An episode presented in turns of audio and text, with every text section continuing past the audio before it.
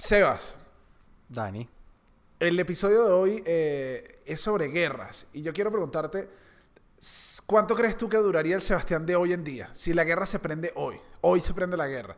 Te dan tu uniforme, tu fusil y te dicen, vaya, ¿cuánto crees que dure ese Sebastián en la guerra?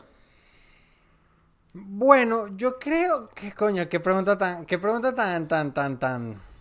O sea, ¿tú crees que el Sebastián de ahorita, a ver, ¿cómo te imaginas? Saca, saca rabia y empieza a disparar así como, coño. No, yo creo que yo, mamado"? yo creo, yo creo que yo aguantaría toda la guerra. ¿Aguantarías toda la guerra? Sí, No sí, creo, sí, sí. no. Pero de bichito, como de hacerte amiguito del, del teniente y empiezas como de bichito, ¿sabes? Que nunca, nunca le disparó a nadie. ¿Y cómo pero se causó- ganan las guerras? Las guerras al Pero final se ganan siendo bichitos. Coño, no, Sebastián, pero no me puedes decir de frente que vas a ser un bichito. Esos son los peores bichitos. ¿Entiendes? Los que ni les da Lo que pena. pasa es que cuando Es los que bichitos los atrapan les hacen mucho daño. Les hacen mucho daño. Es- y, lo, y lo merecen y la gente lo disfruta. No, yo creo Yo- que si, si a mí me tocara un papel en la guerra, me gustaría que me pusieran uno tipo, tipo mensajero, tipo el Office Boys de la guerra. Yo sería tremendo mensajero, la de Sebastián, ve a llevar este sobre. Ta, ta, ta, Sebastián Claro. corriendo. No, pero no me pongan a disparar porque... Claro, Seba, y te- ese serías del que Buena Ahí viene, el cabo, ahí viene el cabo Gutiérrez. Viene el cabo Gutiérrez y trae vino. Y todo Claro. el mundo. "No joda, no Claro. joda". Y el mensaje, ¿cuál mensaje? Pero hay kurda. Nada, sería un No, soldado igual- responsable. Ojo, ojo. Igual, igual serías un, un soldado que llevar mensajes, tú crees que todos son positivos. Pero cuando te toca llevar mensajes donde, donde le dices que el general te dijo, les retiramos el apoyo. Que tú tienes No, que ver no, un teniente no que dice. Yo sería, yo sería como, como un mentiroso, yo les mentiría. Les, les- diría, el, el- el general dice que todavía se puede, que manden más soldados. Y así al final me voy adueñando de, de la- de las líneas enemigas a través de la manipulación. Entonces sería como una especie de mensajero manipulador. Ese sería mi cargo en la guerra, mensajero manipulador. Marico, ojalá nunca estés a cargo de una junta de condominio. Es muy Ah, feo todo lo que ey, acabas de hacer. Me Ey, ajá, y tú, tú, tú durarías mucho. No, no, no. Yo creo que vamos a iniciar este episodio del día de hoy. Lo vamos a ¿Tú- arrancar. tú dices? Ya. Tú dices ¿No? que nos vayamos al frente ya. Yo creo, hay que ir al frente de batalla. Segunda línea. Yo nunca iría a primera línea. Es que primera línea te matan muy rápido. Primera línea, carne de cañón, de ahí viene el dicho, la carne de ¿Qué? cañón. Pero no te pasa que en las películas tú ves cuando ellos corren así como con esa rechera uno contra el otro y es y que no hay manera de que yo corriera de primero. Porque es estúpido. O sea, las posibilidades de vivir son muy pocas. Uy, en las, en, la- en sea- las guerras, en las guerras de espada, en las guerras de espada no hay nada que me parecía más estúpido que irse de golpe corriendo contra otros co- 100 tipos con espada. Esa, Tú estás hablando que de pene. Esto- ¿Estás hablando de pene? Tú estás Estoy hablando de del baño, orgías. baño. Estás hablando del baño del equipo de rugby. Yo creo que ahora sí se vamos a iniciar este episodio sobre la guerra. Hasta un sonido de disparo.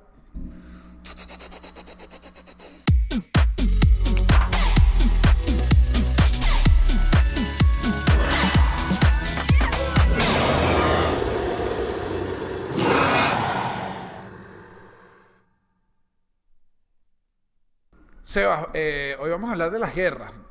De todo tipo de Luego guerras. nos metimos en un tema profundo, nos, met- nos metimos, eh, dijimos, dijimos, ya basta de banalidades en este podcast, es hora de volvernos unos críticos, es hora de darle al, al- enemigo. ¿Quién es el enemigo? Cada oyente que dice, estos chamos no hablan cosas serias.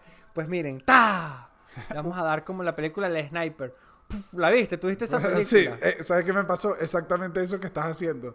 Que cuando nosotros nos proponemos los temas, tú me dijiste la guerra y yo dije, pero ¿qué vamos a hablar de la guerra? Vamos a filosofar. O sea, me empecé como, dije, no, no sé para... Claro, me dio miedo. Dije, nos vamos a arriesgar. Y tú me dijiste que de guerra se puede hablar de todo. Guerra de taquitos, guerra de los sexos. Y yo dije, ah, claro, vamos a hablar de guerra. Claro, de la palabra guerra. ¿Qué cuál es el origen de la palabra guerra? No te lo busqué, Sebas, lo tienes. No, tampoco. Pero es Fallamos. de origen griego. Fallamos demasiado no buscando guerra. Bueno, pero es que todo el mundo sabe que es una guerra. Al final todo el mundo ha tenido una guerra. A veces con la almohada, a veces con los pensamientos, a veces con la ex, a veces con la suegra. ¿Guerra, guerra de almohadas la hiciste alguna vez? No, da- ay, me, gu- me gusta que arranquemos este, este, este profundo tema de la guerra hablando de las guerras de almohadas. No. Nunca he tenido una guerra de almohadas. Y te voy a decir la verdad. Me intimida un poco. Pero, ¿por qué te intimida? Porque las almohadas pegan más duro de lo que la gente cree. Si pegan duro. Yo he que- visto, yo he visto, yo he visto videos de YouTube de guerras de almohadas y se meten madres coñazos. Entonces, ¿qué pasa? Que tú vas a, a una guerra de almohadas con la ilusión de que eso va a terminar en una orgía y en lo que termina es en, en- en- en- en una sala de emergencias. Claro. Eso es lo que pasa con las guerras de almohadas. ¿Tú has ido a una guerra de almohadas, Daniel? no, no, no. Es que ¿sabes qué pasa? No, es como te que invita. guerra de almohadas es como, el concepto, es como un concepto de película gringa. Que no existe, que no existe además. Yo nunca he tenido una guerra de almohadas con nadie. No, Porque además, o sea, ¿Sabes qué pasa además en las guerras de almohada? Que no tienen un objetivo. Jamás tienen un objetivo. No, no, bueno, la orgía al final, es lo que Claro. yo creo. Yo, yo, que, no que- creo, que- no creo como- nunca. Mira esto, yo he visto Pornhub y jamás he visto que el video de orgía empieza con una guerra de almohadas. O sea, ni siquiera ahí, eh, eh, ¿no? Coño, pero es que, es que tienes que estar claro que Pornhub siempre te muestra el- el- el plot twist final de la película, nunca te muestra de dónde vienen las cosas. Entiendo. Ese es el gran problema que yo tengo con la porno. Que está muy fino cómo solucionaron el problema, pero ¿cuáles son los antecedentes del problema? ¿Por qué ese papá tiene una hijastra y por qué la mamá nunca está en la casa? Eso no lo explican en la porno. No, ¿Qué hace la eso- mamá? ¿Cuál es el trabajo del papá? Si el papá está todo el día en la casa y tiene una hijastra ahí todo el día en la casa también. Y, El- y de paso bien como en una mansión, ¿de qué vive esa familia? Yo creo que, y toda esa gente además, este, acaba de ir a la guerra. Porque debe haber porno de guerra. Debe haber porno de guerra. Estoy seguro, si hay porno de todo, debe haber porno en que sea un militar llevándole los restos del hijo al otro, diciéndole, eh, el soldado Gutiérrez murió, pero sirvió muy bien. Y tu mamá le dice como que, epa, sí, pero Y ese, soldado, y, usted, e- y ese, está-". y ese fal. bueno, ¿qué tal? Además, ni siquiera era un militar de ningún lado. Ese es FAL. Ni siquiera es AK-47, ni ese M16. Claro, es un PNB. ¿Qué, qué, qué mierda, marico? No joda, mamá, te vas a coger un PNB. No La decepción más grande. La decepción más grande. Pero, pero- sí, guerras de almohadas, no. Yo creo que si a mí hoy en día estoy en una fiesta y alguien me mete un almohadazo, me enojaría mucho. Y usé la palabra enojarme para no elevar Ajá, más mi no, mira esto, mira, ajá, voy acá. Voy con la guerra de almohadas para eh, ponernos un poco más serios. Si yo te pego un almohadazo, tas. Eso no es una guerra hasta que tú no decides devolverme ese almohadazo. O sea, ¿cuál es el momento en el que la guerra tú dices, nos vamos a echar plomo? El momento en que la Organización de las Naciones Unidas lo apruebe. Ah, la Organización de las Naciones Unidas tiene que decir, es guerra. Yo creo, marico, porque siempre es como un peo. Tú tienes que como que declarar... No, te tengo que declarar la guerra. Yo creo que si te devuelvo el almohadazo, no es considerado guerra, al menos que yo te lo declare. Ah, claro. que diga, diga- Daniel, esto es una guerra. Y a partir de ahora vas a llevar un almohadazo por cada almohadazo que me des. Ok. Ah, tienes que declarárselo. Tienes que declarárselo. Sí. No, bueno, Eso también. es por eso. por- También, por no, eso yo- yo creo que que un pa- empate. Igual yo creo que el- en, en las guerras de almohadas no es como que se la declare, sino que tú le das advertencias. Como, tú me, Ah, vuelves, tú, me vuelves, claro. tú me vuelves a dar con la almohada y yo te voy a partir la boca. Entonces ya tú senta, o sea, tú dejas tácito que la declaración de guerra ocurre si haces algo más. O puede ser una respuesta instantánea también. Eso depende del nivel de tolerancia de cada, de cada, de cada participante de la guerra, Daniel. Ahora, Porque, Dani, escucha esto. escucha an- antes de que me cuentes esto. ¿Qué, ¿Cómo hablas tú de guerra? Es que estaba pensando esto ayer. Y hay niños, o sea, yo conocí muchos niños, niñas no conocí, no sé si también existe de este, eh, este, como este prototipo de gente, que ama las guerras. Que tenía figuras de Ah. acción, que conocía de tanques. O sea, yo no era esa persona, yo no era ese, no era el amigo de guerra. No, yo tampoco mucho, pero yo sí tenía papá de guerra. Tengo papá de guerra. Que es papá que le gusta mucho la Segunda Guerra Mundial. Entonces, Que tiene le gustó muchos mucho meterse en la, casa. trinchera. Ah. Marico, Bueno, ¿qué pasa, chico? Sí, te me metí con tu mamá y ahora tu papá. No, estoy falta de respeto, discúlpame, discúlpame. No, si quieres me declara la guerra. Primer aviso, primer aviso de esta guerra, de esta guerra que estás propiciando, pero sí tenía ¿Tu un papá? papá muy fanático de la guerra. Sí, sí, sí. O sí. sea, como que conocí Todavía. historias de la Segunda Guerra Mundial. Sí, sí, sí, sí. Y me gustaban mucho las películas y eso, pero no era un niño, no era un niño militar, no era un niño que le gustaran mucho los juguetes bélicos y eso, aunque una vez tuve un flower que fue muy divertido. Tenía, yo tenía buena puntería con el flower. ¿A, a qué le pegabas? Palomas. Había niños que hacían full eso. No, no, no, jamás le pegaría a otro ser vivo. Le pegaba a estuches de CD, a, a juguetes. Ok. ¿Nunca le disparaste a, a- un ser vivo, como un hermano? No, nunca. Oño, pero un hermano provoca. O sea, si puedes probar un flower es con un hermano de lejos. Pero es que el flower que teníamos en la casa, eh, este, el, el que era la escopeta, era de unos balines metálicos que yo creo que era medio ilegal, sí. O sea, yo creo ah, claro. tenías alguien. era flower real, la que, la que es dura. Claro, que eh, no sé si recuerdan en algún momento de nuestra infancia y fue algo muy importante. Fue el flower de los balincitos amarillos, que era como con una pistola. Claro, que ese era el que jugaba abajo con los amigos. Que no pegaba tan duro. Claro, en es- con ese sí, con ese sí me di con, con los panas disparo. Que esa es la única regla. Era, había que ponerse lentes y darle. Porque uno, te- tenía, uno tenía conciencia de los ojos. O sea, nadie quería salir. O sea, nadie quería que el amigo terminara sin ojos. Estábamos jugando. Coño, es que es que quedar ciego en un juego de guerra no cuadra, no cuadra. Ahora, este te tenía aquí un, dato. Ah, bueno, tú me estabas diciendo que tú no eras niño de guerra tampoco. No, me gustaba, o sea, me gustaban Ah. las armas, pero como la, no era fan de la guerra, o sea, de estrategia de guerra, de cosas, de historias de guerra. No, No, yo tampoco. De hecho, las, pel- las, pel- películas las fui agarrando como con el tiempo, me empezaron a gustar. Me gustaban guerras hecho, como cuando era Troya, que uno dice, Dios mío, Brad Pitt está divino. Ah, no, pero bueno, las claro. otras guerras, ¿entiendes? Me gustan más guerras como mitológicas.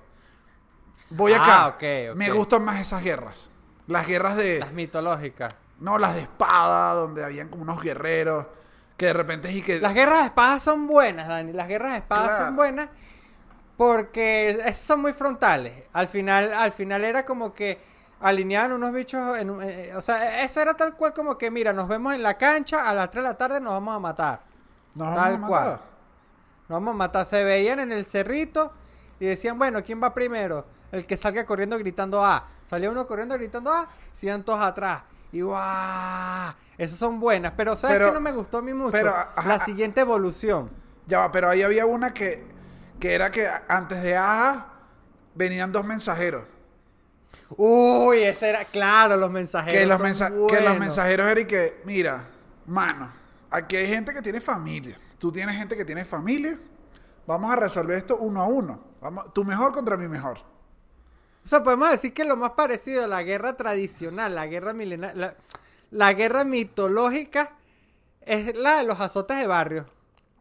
Eso es lo más mitológico que hay. Claro. De hecho, es bastante. Bueno, Seba, bastante Seba, mitológico por porque- eso se porque- llama- porque el coqui para mí, el coqui para mí es una leyenda, no Ya existe. El coqui, claro, eso lo- solo lo has visto en libros. Solo lo he visto en En libros y fábula. en Twitter. en fábula. El, que claro, por eso se llamaba de. Por eso uno dice cuando en la jerga común uno iba a tener una batalla en su colegio, uno decía, pero vamos a darle de caballero. Que eras tú y uno, o sea, tú y uno uno. O sea, que no se meta más nadie.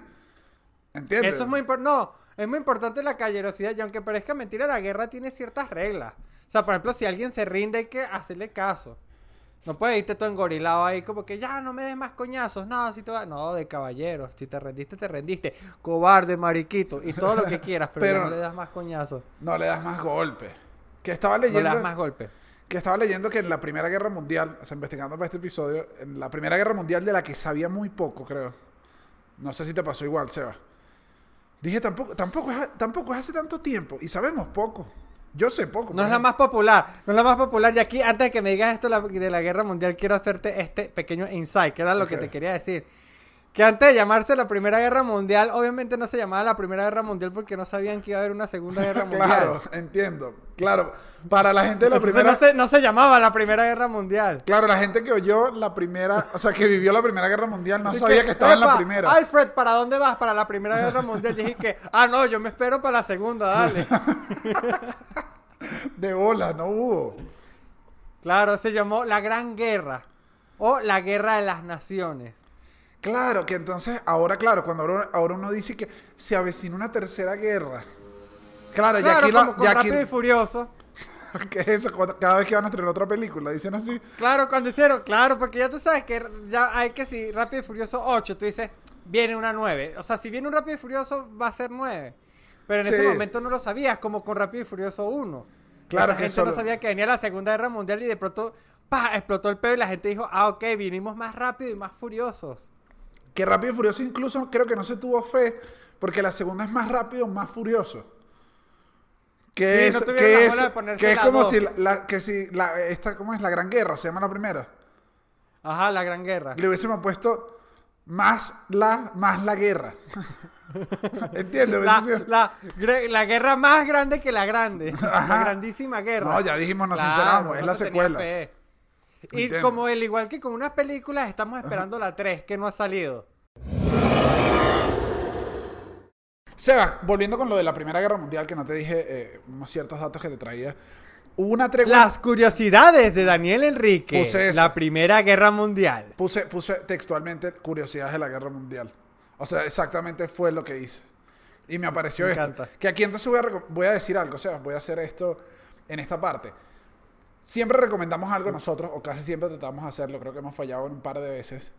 Siempre recomendamos Sí. algo en la, en la descripción del video, si no lo han visto, vayan a verlo.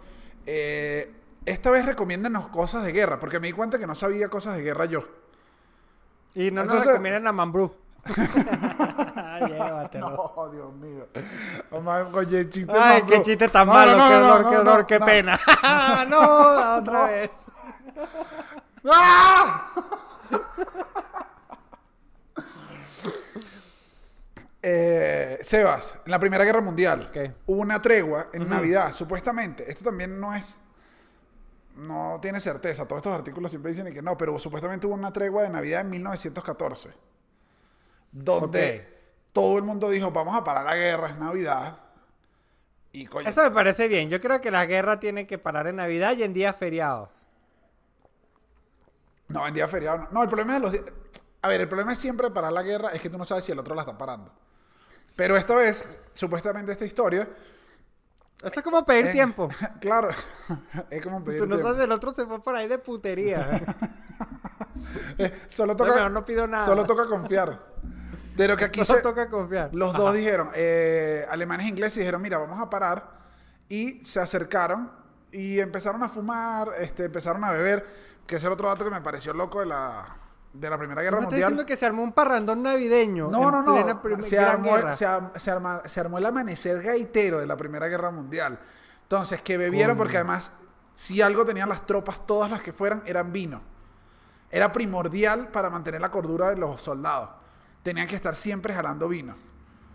Porque, o sea, Ok. muchas veces, y hay muchos cuentos que como que nunca salen reflejados, pero muchas veces las tropas los agarraban borrachos. Y tenías que disparar como fuera. O sea, es que estás metido cuántos meses en una en un hueco lleno de lodo. Es como difícil. Necesitas alguna sustancia, creo yo. Sí, yo, yo, yo, yo creo que eso sí. Si yo fuera a la guerra, yo estaría absolutamente borracho todo el tiempo. Bueno, esto era Y lo que, bueno, esto era lo que hacían. Metido en un el- hueco, que al final tú sabes lo que dicen, ¿no? no, no. Ok. Que, no el, voy a decir. que el que se armó ese parrandón. Los soldados lo dirán. sí lo deben decir, los soldados lo deben decir demasiado. Claro, es el dicho de los soldados. que eso sí tiene la guerra. La guerra es tan importante que tiene full dichos. Claro, como por ejemplo el de e- ese. ¿Y, y cuál otro? No sé qué otro. Hay más dichos de guerra, Daniel. ¿Cuántos, de- tú- tú- ¿Con quién te juntas? Eh, guerra avisada no mata soldados. Ese es de Ah, guerra. o sea, ey, eh, tú, me estás, ey. tú me estás hablando del gran dicho. Eh, De hecho, este es más popular que el que estás pensando. Asqueroso. No, no, no, no, y no lo vamos a decir. Y ustedes saben, es el de la trinchera. Pero, Pero- en tiempos de guerra. No, Sebastián. te- tú, tú has dado una impresión aquí que eres una persona de mejores sentimientos que este no, dicho. de impecable. Es verdad. No, yo soy mucho mejor que este dicho, gente. Es verdad, es verdad. Perdón, Daniel, perdón, Daniel. No, no te preocupes. Ajá. Vamos, vamos a seguir. Se armó el parrandón. Vamos a seguir con, vamos a seguir con las curiosidades. Cualquier hueco es trinchera. Mira. Sabroso, no. David uno lo suelta, carajo. No, es horri- Ese dicho verdad es horrible. Es horrible, es horrible. Es horrible, En y verdad, bien además yo nunca estoy de acuerdo. Es de lo que más le dicen a uno, marico. como, No, marico, y, pero con tiempo que cualquier hueco es trinchera y no marico, pero Y aquí sí. una monja, ¿de qué hablas? y que respétala. Está gritando que pares. que eso es un jarrón. Mira, el, que en el, el- el amanecer este gaitero que hicieron la guerra, Ajá. eh, un momento en el que supuestamente hubo un partido de fútbol. Y según relato, Oh. claro, se dijeron, dijeron "Ah, era fútbol, el fútbol. Eh. Hicieron su partido y supuestamente ganó Alemania 3 a 2. Pero luego pierde la Ay. guerra. Pero bueno, ganó, este, ganó esto, ganó esto. Partidos en guerra de fútbol va ganando Alemania. Yo creo que yo no haría partido de guerra, o sea, partido de fútbol en guerra, a menos que ese partido de fútbol defina la guerra. No, sí, porque es que aquí te entiendo. Hacer un partido de guerra, como, o sea, jugando, teniendo una guerra de verdad es difícil. O sea, si se meten tiros en un barrio cuando alguien no hace un gol, o sea, ¿entiendes? El sentimiento. Imagínate una guerra que es que sí, vale. Mire, mire, superior, la guerra se volvió a prender.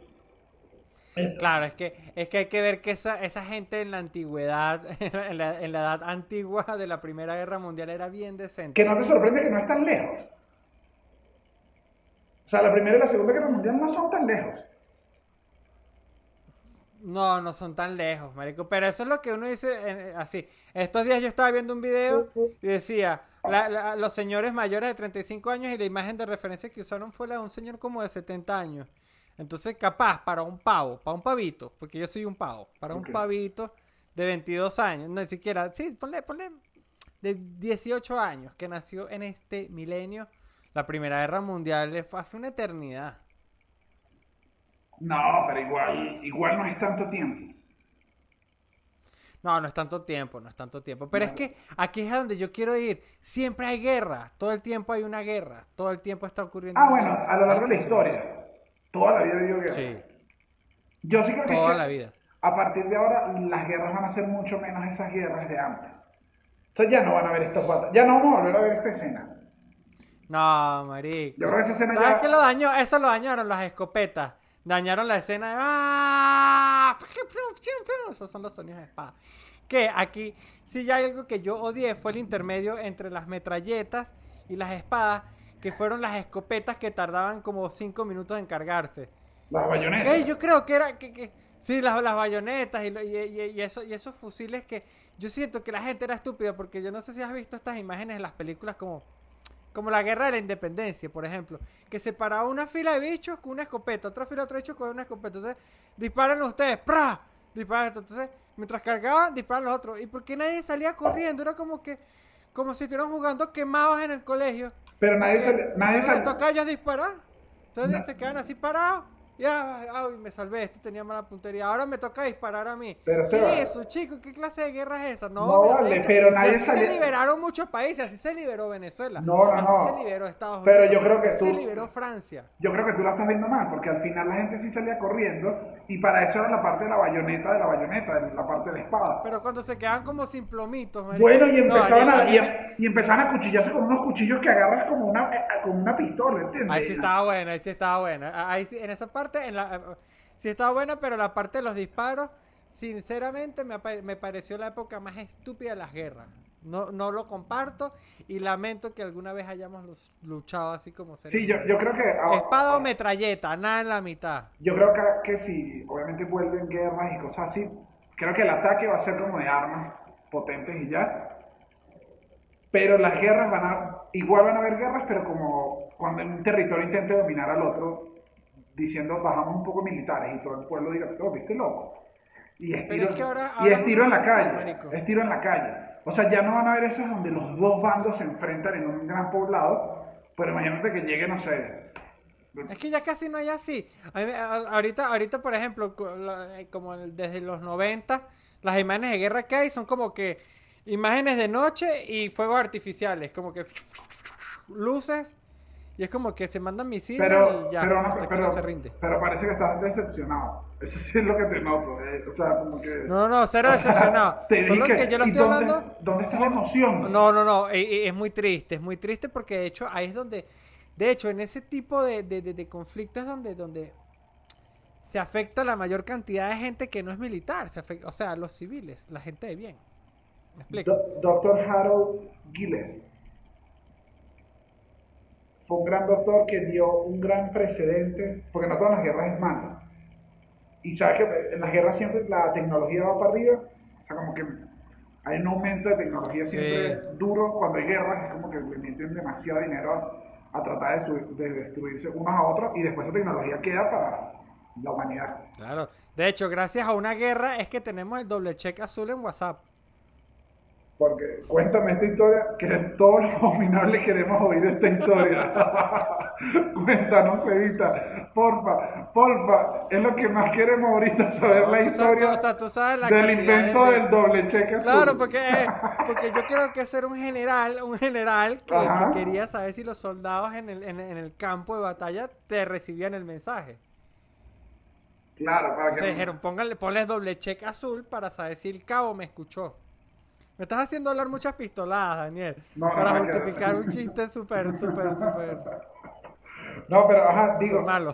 aquí vi, doctor Harold Gilles dio mucho... Dr. Harold Gilles. era, dio, fue uno de los pioneros en cirugía plástica y dio muchos antecedentes a la cirugía plástica, bueno, actual ya no, porque obviamente ha pasado, pero dio como, el bicho inventó demasiado, porque nadie le decía que no. Y era, o sea, y era gente que le había explotado armas y decía, bueno, haz lo que quieras para saltarme en la cara. O sea, le había explotado una bomba, me quedé sin párpados, haz algo. Entonces el bicho le, pudo experimentar tanto que quedó como un trabajo ahí del, de- del tipo que siempre son como las cosas rescatables de la guerra, aparte de los 1700 muertos que hay. Y así nació el Miss Venezuela. ¿No es una guerra también? Queremos oír otra Gracias historia. al doctor Harold. Así, así Ok, es, ok. así es el comienzo. Perdón, llevo dos disparos fallados, no, gente. No, vale, Perdón. bien, a mí me gustó, este me gustó, lo volviste loco. No te, no te, no te autoflageles así. Igual, Sebas, mira, esta, esta sí me dejó loco, te la voy a contar. Yo dije, ¿se la cuento no se la cuento? Tengo que, voy a leer más, voy a leer, voy a leer más a ver si está. Si es verdad, pero supuestamente hay un soldado, dicho por el mismo Hitler, que le perdonó la vida en la Primera Guerra Mundial. Hitler, Hitler se había enlistado y lo que era como una especie de mensajero. Lo que tú querías hacer, eso era Hitler.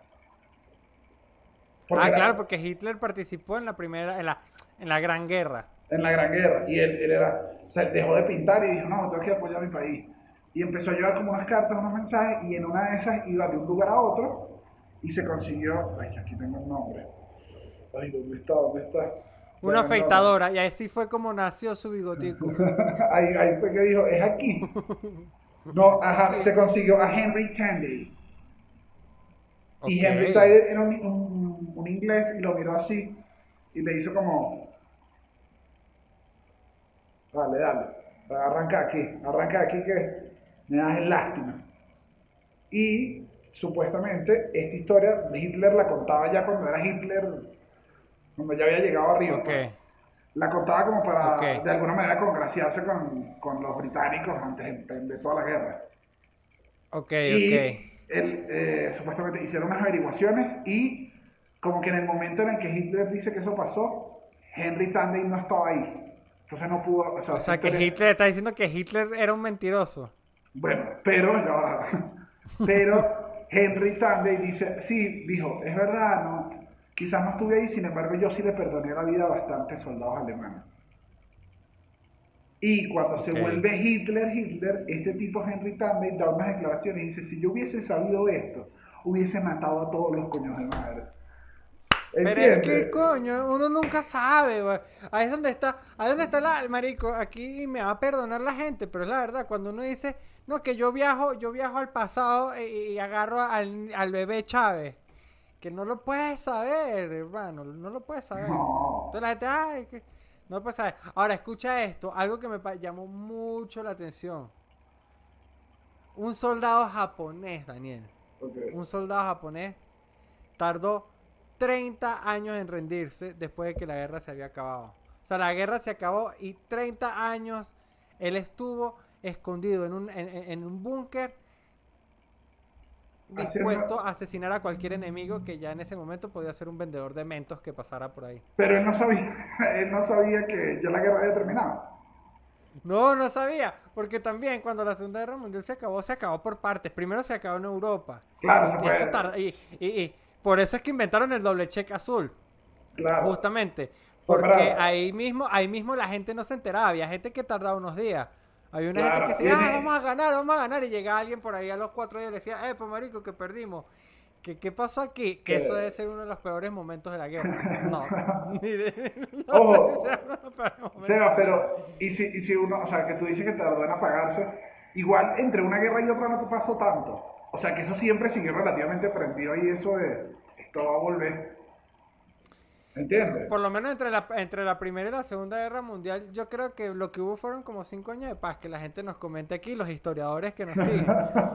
No, pero yo sí hubo, sí hubo, o sea, hubo relativa, y después los alemanes, es que los alemanes estaban muy picados, o sea, yo siempre que leo, yo siempre que leo el, el Tratado de Versalles, es como estaban muy molestos. Claro, marico, Es es que- que apostaron todo. Es que, eh, bueno, eso le pasa cuando apuestan todo. Al final se lo merecían. Ojo, esto no es un programa pro nazi. De hecho, aquí somos, aquí somos pro la paz. Y bueno, si en el caso de la Segunda Guerra Mundial somos pro los aliados, dígalo ahí, no jodas, claro que sí. claro que sí. Ah, aliados. No, y escucha esto, marico. Escucha la SS, ¿no? Que era como el Sevin, el Sevin, el Sevin alemán. La SS. La SS. En, a Usaba- ver, en, la- en la- en las películas sí nos hacen ver a esa gente cool, ¿verdad?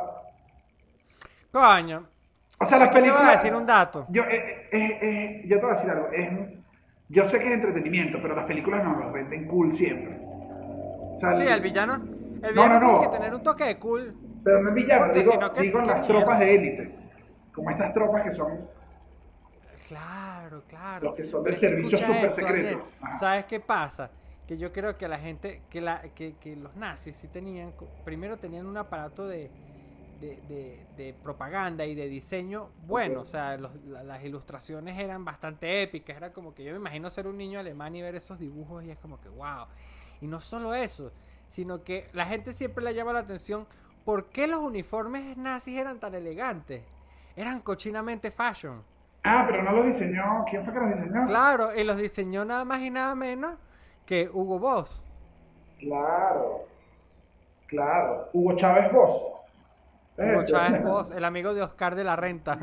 Oscar de la Renta Hollada. Hugo, Hugo Boss Oh, Frías. sí, claro. ¿Qué? qué? Claro, Claro, claro. por eso eran De bonitos. hecho, por eso, pues, claro, eran, era, eran, era, era, e- eso es como que el ejército de Venezuela le diseñen los, los trajes, este, no sé, un diseñador venezolano, ahora que lo pienso. Claro, pero es que, la, pero es que la Segunda Guerra Mundial era, era eso. Si vamos a tener trajes...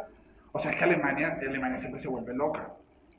Y era- Es que tenían unos trajes, tenían unos trajes No, no, no, porque ellos dijeron, porque es que querían ganar todo, o sea. Y si tú te pones a ver todos los grandes imperios que quieren ser grandes imperios, igual tienen cosas fashion. Te O sea, el imperio, el imperio romano era, el César era fashion, yo vi gladiador. No, ah, Yo vi gladiador. ¿Tú te acuerdas del traje blanco de gladiador? De... Que esa es mi tipo de guerra favorita. La guerra con uno mismo. Esa es la que tú más batallas. Esa es la más... La que batallo todos es la los que- días. Batallamos todos, todos los días. Esa es la que pega aquí, chamo. Pega Claro, aquí porque el al final Gladiador trata de, de él contra él mismo, de luchar contra sus demonios, contra ¿Cuál es tu... pasado, Ya que estamos aquí, ¿cuál es tu... ¿Cuál es tu película de guerra favorita? ¿Tienes? ¿Tienes un top ahí? Daniel. Coño, yo creo que ¿O cuál de, te? Segunda Guerra Mun- de Segunda Guerra Mundial, este Soldado Ryan, Salvando al Soldado Ryan, me encanta. Ah, pero es un clásico. Es un clásico. Me encanta El Patriota. Uf, El Patriota es buenísimo. Nunca la he visto completo. ¿Qué? Es que es muy nunca la he visto. Adivina qué. Estados Unidos se independiza, perdón por los spoilers. me lo imaginé. Nunca creí que fuera a pasar otra cosa distinta. Pero nunca lo he visto. Es que no sé, me, ¿sabes qué me parecía? Como muy de Benedición ya, que era de que no quiero ver esta película. No, es que yo soy muy fan de Mel Gibson. Y Mel Gibson, si hay algo que sirve, es para películas de guerra épica. Como, como, como, como, como esta que tiene de los escoceses contra los ingleses. ¿Cómo es que se llama? Escocés con Snatch. no, eso no es. No, Seba, mira esto. ¿Ves películas de guerra modernas no tiene? Fury, a mí me gusta full. La que es Brad Ah, Pitt, o sea- pelo rapado, que ellos tienen el Sí, tanque. que es el ey, tanque. ey, pero es que es Brad Pitt, ese peinado de Brad Pitt al estilo Beckham con ese bigote, coño, mucha elegancia. El ese, sí- eso sí tiene la guerra. Tienen full bromance. Tienen muchos romances entre amigos, pero de. Usted es mi manao. Bueno, tú sabes lo que dicen, ¿no? En tiempos de guerra. Cualquier amigo es trinchera. No, si tiene. Claro, marico, pero es que si estás ahí, este. Tienes que buscar. Yo creo que. A juro, todo el año, todo el día, a punto de morir. Sí, es que. si algo que une a dos panas es estar cerca de la muerte. La verdad. Cuando dices eso te refieres a una peda de ron. Por ejemplo. Eso es una guerra, la gente no lo ve. Pero hay, hay, hay Es noches que son guerra. guerra. Hay noches que son guerra. Es una guerra. Hay noches que son guerra y, y- y- y- y por eso es que las la guerra de baile, Daniel, no hemos hablado de las guerras de baile. Bueno, O las guerras de miniteca. guerras- Son, Hay guerras son batallas, son batallas de baile, guerra de miniteca. Las guerras de miniteca son bien interesantes. Que aquí- de hecho, eh, Mira. en Venezuela es un gran exponente de las guerras de miniteca. Que aquí te digo, que aquí te digo yo, o sea, más allá de, de, de Venezuela, hace poco, creo que lo pueden buscar en YouTube, voy a ver si me dejo el link acá. Eh, Tiny con el otro, el otro de Looney Tunes, no me acuerdo cómo se llama. Eh, ¿Cuándo empezó? No, no, el, el pato. Mira, el. eh, bueno, ellos dos hicieron al principio de cuarentena un live, Ajá. que eran dos productores, y empezaron a lanzarse como un contrapunteo de canciones de reggaetón. Uy, ok. O sea, como que iban viendo quién era y la gente iba comentando como, no, no, no, la que lanzó este lo mató. No, no, no, no, no. O sea, una guerra de quién lanzaba su mejor canción. Y yo te voy a decir algo, es buena las guerras de, de música. Guerras miníticas son buenas. Las guerras no, y las guerras de miniteca son, coño, tiene, los DJs son los generales. ¿Quién lo iba a pensar, no? Están montados como en un, como en un trono y, y las batallas son de baile. Al final, lo más parecido a una guerra de verdad, por encima de la guerra de los sexos, que es muy parecido a una guerra también. Las guerras de miniteca son. Ahora, ¿quién define al ganador? Eh, es- ajá, esto es lo que yo te quería preguntar. Hablemos específicamente de, bata- de, de batalla de baile. ¿Quién gana? O sea, o quién pie- pierde el que, el que cuando ya no se te ocurre otro paso, pierdes. No, es que tienes como, tienes como rounds. Pero eso es como, eh, pero eso es como conjurado. Pero si por ejemplo estás caminando por la calle con tus cuates, tum, tum, tum, tum, tum, tum, tum, tum, pam, pam, estilo, estilo así, y, y de pronto se te, te encuentras a, tu- a tus rivales danzarines. Y empieza uno y, y te mira y ya se. No, ahí, ahí, el ahí, ahí en las batallas de baile- esa batalla de baile como en la película esta de, de White Chicks. Uy, qué buena es, esa película es más buena. Pero mira esta, el, cuando ellos bailan, o sea, creo que gana, ganas es cuando, por ejemplo, yo bailo, tú siempre tienes chance de contestar el baile. Ok, sí, sí, me gusta, me gusta. Mira lo interesado que estoy en esto Tú- porque a lo mejor me meta a un soldado de las batallas. No, siempre importante, en creo que en esto, en el rap, en las de que los dos no pueden estar al mismo tiempo haciendo la actividad. Ajá, o sea, ajá. Yo bailo, la gente dice, ¡Woo! Bailas tú, y la gente La gente dice, dice, como, ¡Woo, woo! la gente manda más para arriba. Entonces casi siempre, al principio yo creo que le das como dos rounds, esos serían como unos rounds, como de calentamiento. Le das como uno. Ok, ok. Así me lo imagino yo en la calle, uno. Yo creo que tiene que ser como que ganaste dos de tres, casi siempre. A mí me encantaría Entonces- encontrarme en la calle un día una batalla de baile porque sí. Claro, es que la batalla de baile es fuerte. Pero yo creo que tú lo haces, mira esto, esta sí debe ser la más dura. Cuando logras el paso ganador, la gente aclama. ¡Qué cadera, Dios! ¡Chayanne! Yo creo que hay veces, yo creo que las batallas acaban en, el en un clímax que la gente dice no puede haber más nada, o te dejan contestar al rival. Y si el rival no hace lo mismo, es cuando ganas, pero ganas con esta sensación de no, no, el otro fue mejor. ¿Entiendes? Claro, Es que la gente, que la gente, que la gente dice, va a responder, va a responder, va a Ajá. responder, y respondes y que, ah, no hubiese respondido. Ay, ay, eso es horrible. Bueno, Dani, te podrás imaginar que en este episodio no todas habladera de pistoladas. Sí cuando te pones animador.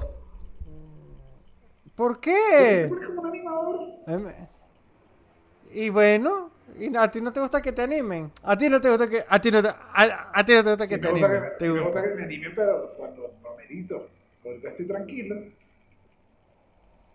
Ay, pues no te arreches, cálmate. No me diga, ay, me digo, el cálmate sí cuesta, ¿no? El. Yo creo que hay varias, varias guerras que han empezado por un cálmate.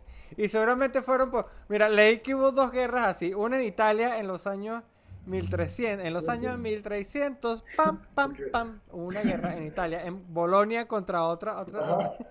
otra.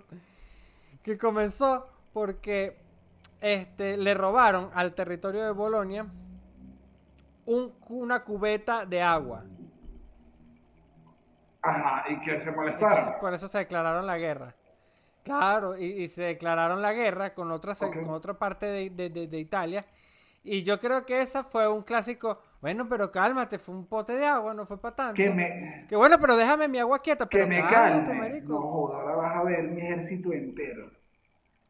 Claro. Y otra que Pero comenzó en unas pero, islas. pero mira, yo, yo te voy a decir algo. También habría que ver cómo era el, el contexto, porque nosotros en, vivi- en Venezuela hemos vivido tener que cargar agua. Y un pote sí podría significar una guerra. Sí, no, no. eh, hermano. Hermano, o sea, hay que ver. Me Nosotros gustaría, vivíamos en me gustaría- Me gustaría, saber la historia entera, pero no voy a condenar esta guerra. No, no, no. Y te, lo, y te lo digo así por encimita porque es información. Estos son los micro tips Ok. de Sebas. Micro tips que no están full de información, pero más o menos informativos. Este es mi espacio radial. Muchas gracias. Mi nombre es Sebastián Gutiérrez y les dejo con esta información a Más o mí. menos. qué mediocre, qué mediocre ese, ese. No, porque son vainas que leí hace tiempo y que no las recuerdo tanto. Y coño, yo soy malo para recordar. ¿Tienes otro? ¿Tienes, Por alguna ¿tienes vez. otro tip? Sí, que en otra que yo estoy seguro que comenzó con un cálmate fue en, en- una isla en el Caribe. ¿Ves? Es que aquí es donde la información empieza a pailear. Este, Inglaterra estaba luchándose la independencia, era como San King John, de esas islas del Caribe. Y la guerra comenzó porque se robaron un cochino. Eso fue en los años 1800. Se robaron un cochino. Pero está raro. Yo nu- nunca sé si una guerra a nivel de países empiece por eso. Pero es porque es una ofensa, es que comienza ahí con... Es que ahí es donde empieza. No importa lo que hiciste, lo que importa es que me estás faltando el respeto. O sea, Sí, sí. o sea yo sé que tú no me asesinaste, Pero pero, igual las guerras- no te puedes a- a- acoger a mi mujer así. Claro, pero igual las guerras igual siempre empiezan o se desarrollan después de un acto duro. O sea, ya en este tie- O de una ofensa. No, pero- O capaz esa fue la gota que derramó el vaso. Ah, tú te refieres a la gota. A la gota que derramó el vaso. Que muchas guerras habrán comenzado por una gota que derramó el vaso. Ahora, Daniel, escucha aquí, porque te tengo, te tengo, te tengo lo que te viene siendo la información acerca de los récords Guinness de las guerras. Último episodio en el que lees información. ¿Por qué? Porque siempre la presento. Claro, como si Pero ¿no? cuenta, ajá. Cuenta, háblame de récord. Récord Guinness en guerra. Es que me que- esto, esto, esto me quedó de cuando hacía secciones en la mega. Esto- Mira, te traigo para este. No, mira, por ejemplo, que me llama la atención. Como, o sea, me imagino que deben haber muchos récords que no están en el récord Guinness porque alguien, te- o sea, ahorita para tú tener un récord Guinness sabes qué tienes que hacer, ¿no? No. O sea, no es como que tú estás en tu casa, Daniel Enrique, Sí, yo me sentado y tú dices, yo quiero romper el récord Guinness de comerme sándwiches y te come eh, de verdad el récord Guinness de sándwiches.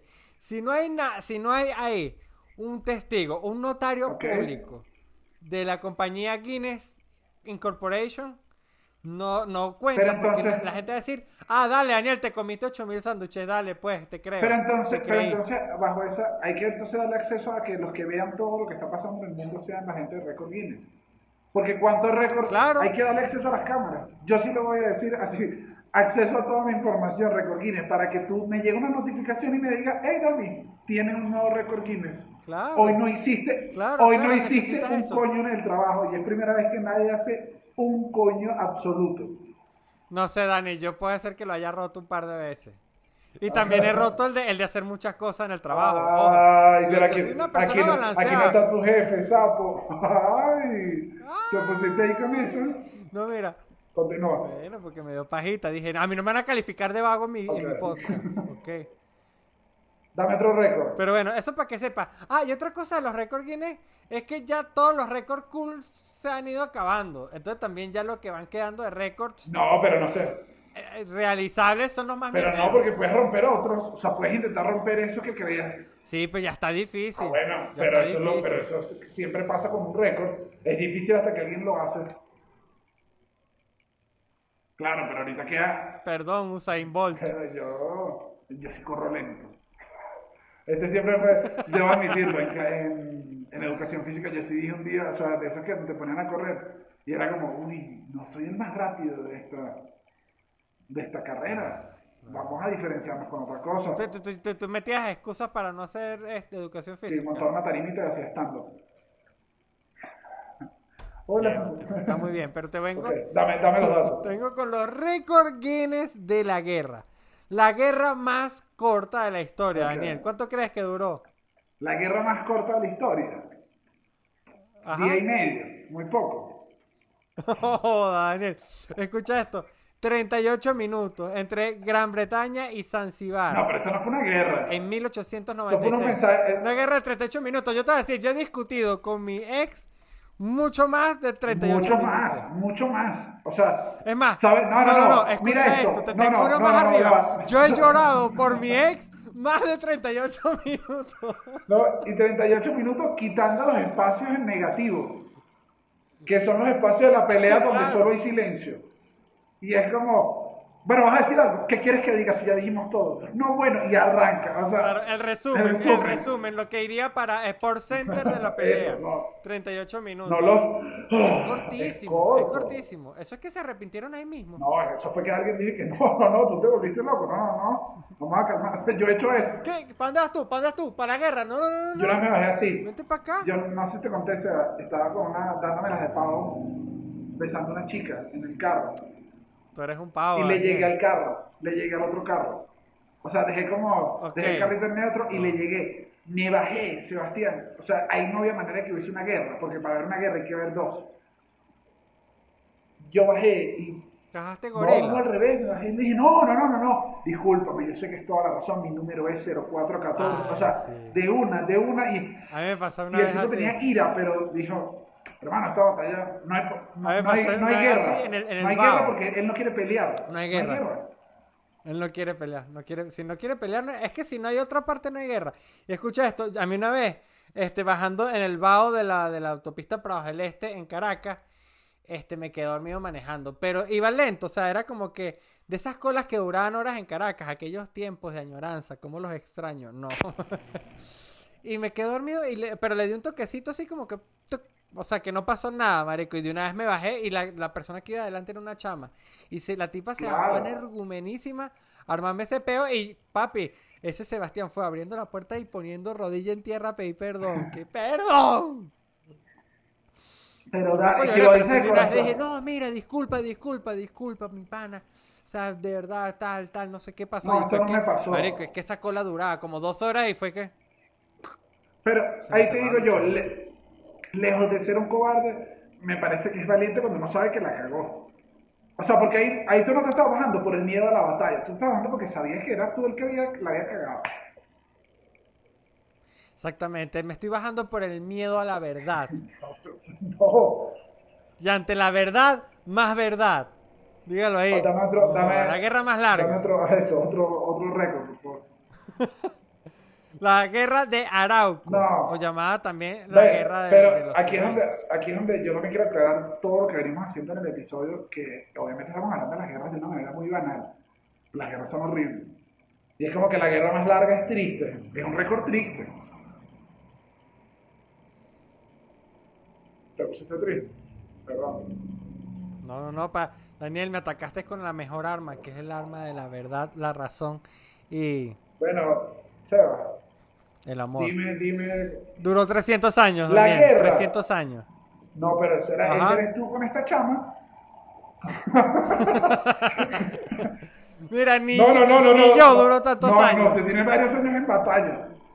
Y donde se prenda. Ah, bueno, pero al final es porque estoy luchando en una guerra contra, contra, contra ¿Y Sebastián. tú le has contestado los mensajes otra vez? No, sí, ¿qué mensaje? ¿Qué mensaje va a contestar? Mucho cuidado. no me hagas que le cuente a los abominables que la guerra se reactivó. No, no, no, no, Ok, no, no, no, no, no, no, ok, no, no, no, ok, no, no, no, ok, no, no, ok. no. Cuenta, dame otro récord. Daniel, yo ahorita estoy, estoy en mi máximo estado de, de tranquilidad. Bueno, este, aquí vengo con un dato triste. Dato triste, perdónenme gente, pero la guerra con, con ma- ma- digamos, más violenta y con mayor número de víctimas, la Segunda Guerra No Mundial. No voy a decir ni siquiera la cantidad de... sé que fue como, en el momento fue como doloroso. 2, como 2.5 por, eh, por ciento de la población mundial en ese momento. Fue una locura. No, fue una guerra, es la, Fue es duro. una guerra horrible. Claro, yo creo que por eso es que la gente está tan como siempre como que ya viene la 3, ya viene la 3, porque claro, la 2 fue, fue, fue, fue muy revolucionaria, fue, No, muy, la- fue muy la- dura, la fue muy- cambió la historia, cambió la Y por historia. eso, cambió y por eso hay uno, o sea, a mí me da risa cuando la gente dice como que otra película de guerra, de Segunda Guerra Mundial, pero es que fue un evento muy sádico. O sea, y, y- y Es hay, así. demasi- y hay No. demasiados lados contando el lado. O sea, Y como que, eh, como que puede muchas, exacto, y como que hay muchas historias de personas que hasta hace muy poco vivieron y que podían contar cómo, lo, cómo fue. sí, todo. No es como la, la, la, la, la, la guerra de Bolívar, que es como que uno lee unos poemas ahí y uno dice, verga, Bolívar, te la fumaste, porque ese bicho sí se metió unos peos para decir, hola, ya llegué a la casa, no jodas. Ese bicho, ese bicho, los mensajes, si hubiese tenido WhatsApp, se gastaba los megas en los mensajes, unas vainas. Así era Bolívar, pero bueno, no más criticar al padre, al padre de la patria, ¿no? Pero sí, se lanzó unos textos, ¿no? A él le gustaba, le gustaba. Estoy seguro que no los escribía él al final. Siempre dice de pollo y Le letra. gustaba la labia. Eso sería tan decepcionante descubrir que él no escribió todo eso. No, yo creo que sí lo escribió, pero lo dic- le dictaba a alguien. O sea, es que yo, siempre- yo, Ah, yo sí, siempre siento que las ideas fluyen más si estás caminando. Escribe ahí. De que esto guerra muerte y empiezas a caminar. Pura bota.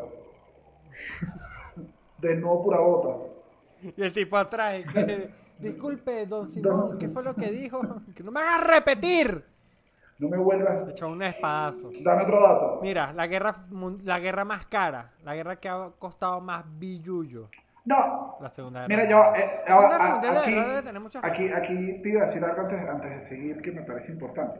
Que es que, obviamente, la Segunda Guerra Mundial fue horrible y es un evento, o, bueno, de las peores de la historia. Pero mucha de la gente, o sea, los judíos son buenas personas contando la historia. O sea, ya la han contado de demasiadas maneras entretenidas. O sea, que igual muestran que es horrible, ¿entiendes? Sí, sí. sí, Yo creo sí, que en algún momento en Venezuela vamos a tener que empezar a contar nuestra historia más atractivamente. Que es una historia horrible y que igual. Pero todavía no hay, no hay cosas que uno vea y diga, no joda. ¿Me entiendes? Esto es lo que yo he vivido. No, todavía no. No, excepto por punto y raya. No, Joda, peliculón. no te vuelvo a decir nada serio. Continúa. Dame otro récord, ¿vale? Mira, este, y la guerra que más continentes han involucrado, empate ¿Ok? entre la primera y la segunda. Pero ¿qué récord, pero qué récord es ese? Si solo hay cinco No, posibilidades. bueno, son los récord Guinness. Son los récord Guinness que curiosamente lo que te acabo de nombrar son los únicos récords de guerra registrados en el libro Guinness. Ok. Sí, pero son mal récords. Además, nadie quiso, creo que nadie quiso agarrar esos récords. Claro, pero es que ahí es donde yo te voy a decir de dónde sacan los otros récords. ¿Cuáles? Y aparte que hay unas cosas oscurísimas. O sea, obviamente debe haber unos récords relacionados a, a cosas oscurísimas que hicieron los nazis, pero no es. Vamos a meter eso en el. Por eso, ni siquiera, pero ni siquiera este debería estar, porque nadie quiso hacer el récord de la guerra que involucró más continentes. Solo se hizo la guerra. O sea, yo creo que el récord no debería ser contado. Claro, pero creo que intención. porque esa, porque esa en cierta manera todavía está por ahí medio latente. Y hay como que otras guerras que, que, que puede ser. O sea, por ejemplo, la guerra de Vietnam. Había No, países pero lo que tú europeos. me- había- Claro, habían pero digo yo, no hay el motivador de querer hacer la guerra. Entonces no debería registrar ese récord. Yo no creo que la Tercera Guerra Mundial cuando termine sea porque el tipo diga, listo, cumplimos el récord. Duró más y se mató más gente. Eso era lo que yo quería, esa era mi misión de guerra. Por eso no debería aparecer. No, tú y tu récord Guinness no me gustan. Pero te rechaste. Por eso yo te dije que lo de los récords Guinness es difícil. Coño, es que este récord no, este récord no me parece. O sea, entiendo, es la historia de más, pero no es un récord, no es como que, ay, yo quise. Señor Guinness, póngase la mano en el corazón. Eso es lo que digo yo. Llenando la, la libretica esta de esta información. Hay otro dato, tenemos otro. Estos son los tips cortos, poco informativos y bastante nutritivos de Sebas Gutiérrez en el Abominable Podcast. Daniel Enrique. Nada, Seba, no, no me queda más que. Yo creo que vamos a despedirnos, aunque antes te quiero preguntar: ¿cómo era el Seba de Guerra de Taquitos? ¿Era un buen Seba? Malísimo. Malo. No, malísimo. ¿Pero por qué eras malo? Sí. ¿No te gustaba? ¿Te tirabas la del intenso? ¿Sabes que yo siempre, a mí, no, es que a mí, a mí, a mí no me gustaba portarme mal en el colegio, o sea, no me gustaba, a, a mí, no, a, mí me, a mí no me gustaba que me regañaran los profesores, siempre le tuve miedo a esa autoridad. Ok. Yo siempre fui, yo fui un buen muchacho, excepto en cuarto y quinto año, pero ahí ya no eran los, ahí no eran los taquitos lo que importaba en cuarto y quinto año. Claro, entiendo lo que me hablas. Me hablas de las matemáticas, ¿no? Hablo obviamente del movimiento rectilíneo uniforme. Uf, no me hagas. Uy, el mínimo divisor con dos cifras. ¿Cómo es que era? Marico, los nombres. Máximo Marico, los nombres de matemáticas eran buenos nombres. Pueden decir lo que quieran. Sí, la- guerras de matemáticas. Nunca estuve. Hay guerras de matemáticas, pero en verdad la gente le pone nombre de guerra a, a- a- a con- a programas de concursos, como la guerra de los sexos, justamente. Que nosotros en Venezuela tuvimos dos guerras de los sexos. Qué fuerte. Eso. Y en los dos estuvo, y en los dos estuvo Winston Vallenilla. Qué fuerte, ¿no? Es- Algo estaba mal ahí. si estuvo en los dos. Claro. Claro, Winston estuvo en el de Benevisión, que era la guerra de los sexos. ¿Cómo no lo vimos? Es que nadie sale ileso de dos guerras. Y todo el mundo dice, pero ¿cómo Winston se metió a esto? Que Winston viene de dos guerras. bueno, Estuvo en dos guerras de los sexos. ¿Qué más puede de loco, Winston? no? loco. A veces. Winston se levanta y dice que pero eso no, ese programa no importa. Claro, y estaba Prietigana, que era la de RCTV, Claro. que es guerra de canales. Que una guerra de la que poco se habla en Venezuela es la guerra que había entre Radio Caracas y Venevisión, que, se, que tenía una buena batalla final todos los años, que era con la canción de Navidad. Ah, como batalla en, en canales, sí. y ellos, en Venezuela, no sé en otros. Seguro debe haber especiales en cada canal. O sea, digo, en países debe variar. Pero en Venezuela el, mensaje navideño. Era donde tirabas tu este. El mensaje Era, tu- era donde claro. decías, este año fuimos mejor o no. Porque además el mensaje navideño tenía, el mensaje Claro. navideño tenía que unir. Para, no sé si aquí nos ven las parejas de alguien. Siempre nos ven, los extranjeros que nos ven creo que son la pareja de, de algún venezolano. Hola, si hay algún extranjero aquí, Y hello. las batallas, Nice to y meet los canales you. nacionales todas las navidades se dedicaban a hacer un mensaje navideño que daba por sentado si fueron mejores, porque uno era la producción que tenían que meterle, Claro, el que grabara más en exterior Claro. la- era el que, el que había hecho más pero además de grabar en exterior tenías que colocar en una posición divertida navideña a tus propias estrellas. Entonces tenías que tener... a tus talentos. Y tenías que tener- y no solo se tenías tenías que tener buenos aparte. talentos. Entonces, eh, el-. Entonces tenía, a eso, tenías que traer a invitados de afuera que dijeran, hey, están apoyando mi proyecto y que tus talentos estuvieran fuertes. O sea, porque no era lo mismo ver los talentos de una mala novela que ver a todo el elenco de La Mujer de Judas haciendo con el hombro para abajo. Oye, tú me disculpas. que esa fue una buena época Que para tú decías, hey, hey, Sí. quiero que los de la mujer de Judas estén vestidos de santa. O sea, la mujer de Judas era santa y se volteaba así. Y yo dije, no, mujer de Judas. ¿Entiendes? O sea, No, y, y- y los, y, y- los cantantes, porque entonces, bueno, en uno tenemos a Guaco, pero aquí tenemos a Proyecto 1. Ey, saca tú tus conclusiones. claro. Saca tú tus Sí, conclusiones. se, se, Esa- esa- esa- esas son las guerras que a mí me gustan. Guerra de taquitos, malísimo. Tú eras bueno. Tú tienes una pinta de que eras más basura con la guerra. era, era basura. O sea, basura en el sentido de malo. Eras un chamo. pero no malo de, de, de, de, ¿De poca habilidad, sino malo de mala sangre. mala No, no, no jugaba. Yo creo que yo lo conté en el episodio de niñez, no jugaba. Me- no, No. no, él me decía. Y, Y- eh, eh, me- y yo, mismo, yo mismo me declaraba como zona neutra. O sea, yo decía, no, No hay nada más perdedor que declararse neutro en el colegio. hermanito, ahí está Suiza. ¿Cómo se vive en Suiza? Bien caro leí en Twitter. Pero sí, no me, no me declara. Guerra en carnaval, claro. Guerra en carnaval sí jugué. Me parecía muy entretenida. Guerra Canal me gustaba más. Pero yo creo que tú sufrías lo mismo que sufría yo, que era nuestra gran debilidad. Que es que los niños asmáticos, por alguna razón, éramos. éramos era, era arriesgado jugar carnaval. Para nuestras madres, principalmente porque nuestras madres Es que, siempre pensaron que una corriente de aire o un, o un poquito de agua, No. o bueno, tú que has contado en este podcast, el helado que, que da Es que, uno cuando es un niño asmático, se en le ese- quitan muchas cosas. en ese momento, el carnaval uno los juega escondido. la mamá- las mamás de uno le tenían, sobre todo niños asmáticos, le tenían pánico al, a lo que llaman el pecho mojado y la brisa. Uy, el pecho, es que todo es con el pecho. Cúbrete el pecho, pecho. Daniel. ¿Cuántas veces escuchaste cúbrete el pecho? Claro, marico, mi mamá me hacía salir con chaleco Un antibalas. saludo a todos nuestros asmáticos. Hoy no le he mandado saludo a casi nadie. Oíste, mi mamá me... Bastante, mira, bastante sacadores de copias salieron aquí en el podcast. Sí, eso me gustó bastante. Ah, bueno, yo te está cerrando esto. No, no, no, no, para nada. Solo le mandaba un saludo a nuestros asmáticos. A, a- a nuestra comunidad. A mí sí me gustaría tener una gran comunidad asmática. O sea, marico. Claro que sí, y que nos patrocine Verudual. Marico, yo sí sería feliz si nosotros ser influencer de Verudual. Sí, sí, sería increíble. Además, uno haría. Yo a ver, yo a ver, narrador. yo a Verudual le haría como, una, como unos buenos comerciales rápidos. Esta es la idea rápida que vengo. Señor Verudual, le llego así. Es una situación en la que pase algo totalmente descabellado. Como que llega tu vecina, se quita la ropa y tú haces. No te quedes sin aire, Verudual. ¡Boom! Rápido, ¿entiendes? Así sería mi comercial de Verudual. Claro, claro. guion ahí. Me gusta, me gusta. Marico, ¿cuántas ideas? Yo creo que y puede ser como, como una secuencia donde estés caminando por la calle y te van pasando muchas cosas, llueve, tal, y Daniel siempre se da igual y se va pasando puros pases de. Mira. No, esta buena, tu idea fue mejor. Tranquilo, no. Perdone, señores ejecutivos, perdone. Pensé que era un brainstorm. que no éramos nosotros presentando el proyecto Verudual. ¿En qué momento tú hiciste un brainstorm hiciéramos un equipo? Tenías que apoyar mi idea, no decirle no. no, tu idea es muy buena, tu idea me O gustó sea, más, tu idea me O gustó sea, más. igual hay que decirle a la gente que estamos en YouTube, Spotify, Apple Podcast, Google Podcast. Ah, estás Sí, terminando. sí, y mira, mira con esto que te vengo. No, porque quiero, quiero dejar este episodio picante, quiero dejarlo con debate. Mira acá. Entonces le estoy recordando a la gente que nos puede, suscríbanse, den la campanita, algoritmo como siempre, los amamos.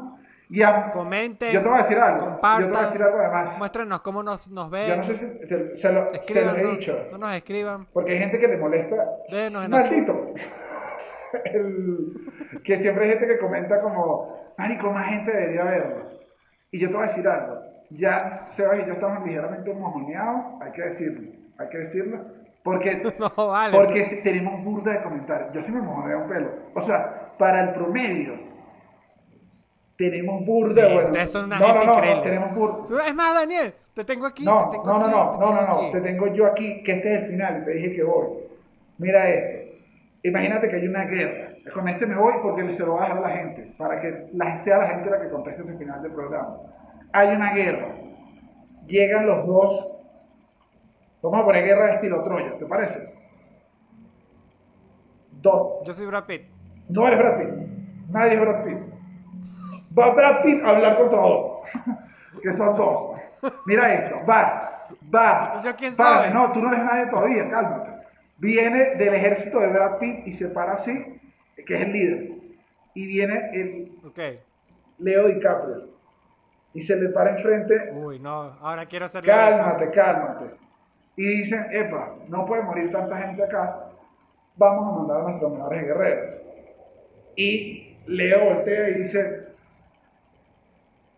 le dice así al mensajero, le dice, llámame a Gutiérrez. Sale un caballo y llegas tú, vestido. Brad Pitt solo pega un grito y dice, ¡Dani! Y vengo yo a caballo. Somos tú y yo, guerra. Solo tenemos escudo y espada. Los dos en una Ah, arena. estás diciendo que la gente diga quién, ¿Quién gana. gana esta batalla? Sebas y Dani por la guerra, por nuestra gente atrás. Con esto me despido. ¡Héctor!